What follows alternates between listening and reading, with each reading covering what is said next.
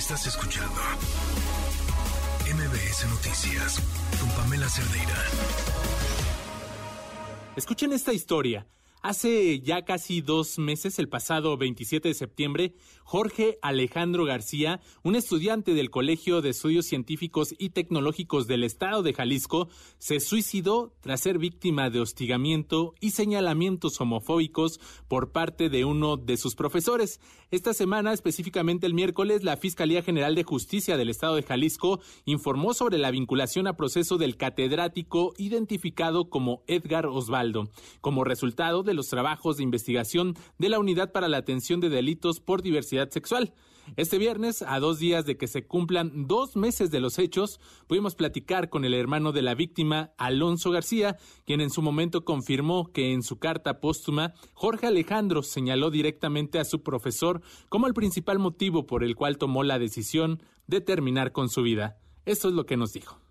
Alonso, sabemos lo difícil que es para ti platicar sobre este tema. Agradecemos por eso mucho la oportunidad que nos das. Y para iniciar, me gustaría preguntarte qué decir de la vinculación a proceso del exprofesor Edgar Osvaldo, principal señalado por este caso. Mi familia, la sociedad y yo, pues estamos muy agradecidos porque Fiscalía ha hecho su trabajo de una manera muy eficiente, ya que se logró pues capturar en su momento para que posteriormente se pueda procesar. Eso es bueno y, estamos pues tranquilos en ese sentido. Sin embargo, no es lo que esperábamos porque solamente lo, lo detuvieron esa, ese día o esa noche y ya está libre. El hecho de que lo hayan sancionado para no ser docente pues, solamente va a durar seis meses y después se analizará si se queda esa, esa sanción de manera permanente, o sea, si le quitan su cédula como profesor o si sigue.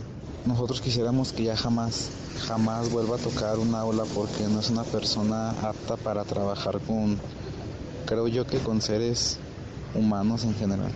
A casi dos meses de estos hechos, ¿qué ha pasado en este tiempo y qué tanta atención recibieron en el proceso por parte del plantel y de las autoridades? Por parte de las autoridades hemos recibido muy buena atención.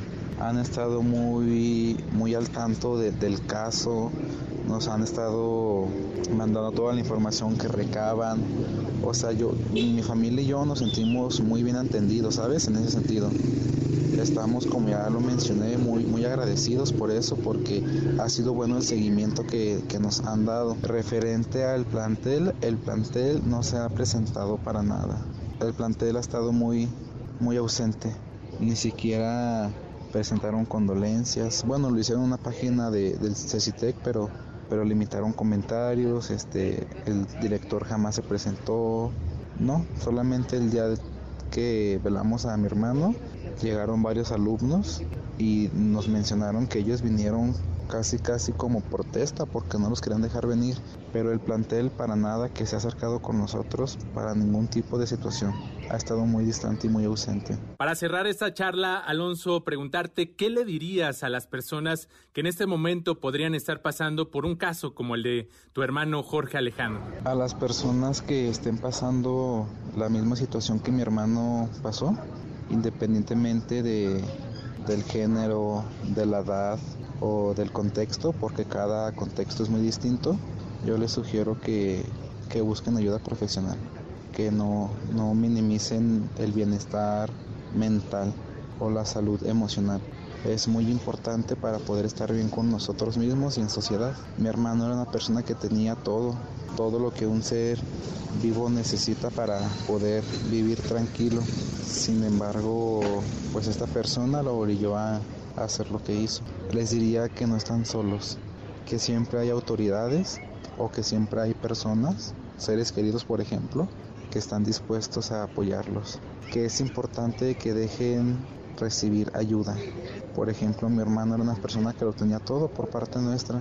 Muchas veces le preguntamos, muchas, veces los procuramos, y mi hermano pues no se dejó ayudar, nos decía que todo estaba bien, nos decía que solamente era ese disgusto que el profesor le hacía pasar, pero incluso mi hermano tenía agendada una cita al, al psicólogo a retomar su, su, terapia el día primero de, de octubre y mi hermano falleció el día 27 de septiembre. Entonces mi hermano fue una persona que no se dejó apoyar. Entonces si alguien me está escuchando que esté pasando por la misma situación que mi hermano, es importante que, que, reciban el apoyo que, que, se les brinda. Alonso, sabemos lo difícil que es hablar de este tema. Te agradecemos estos minutos, te mandamos un fuerte abrazo y estamos en comunicación. Buenas noches. Buenas noches. Estás escuchando MBS Noticias con Pamela Cerdeira.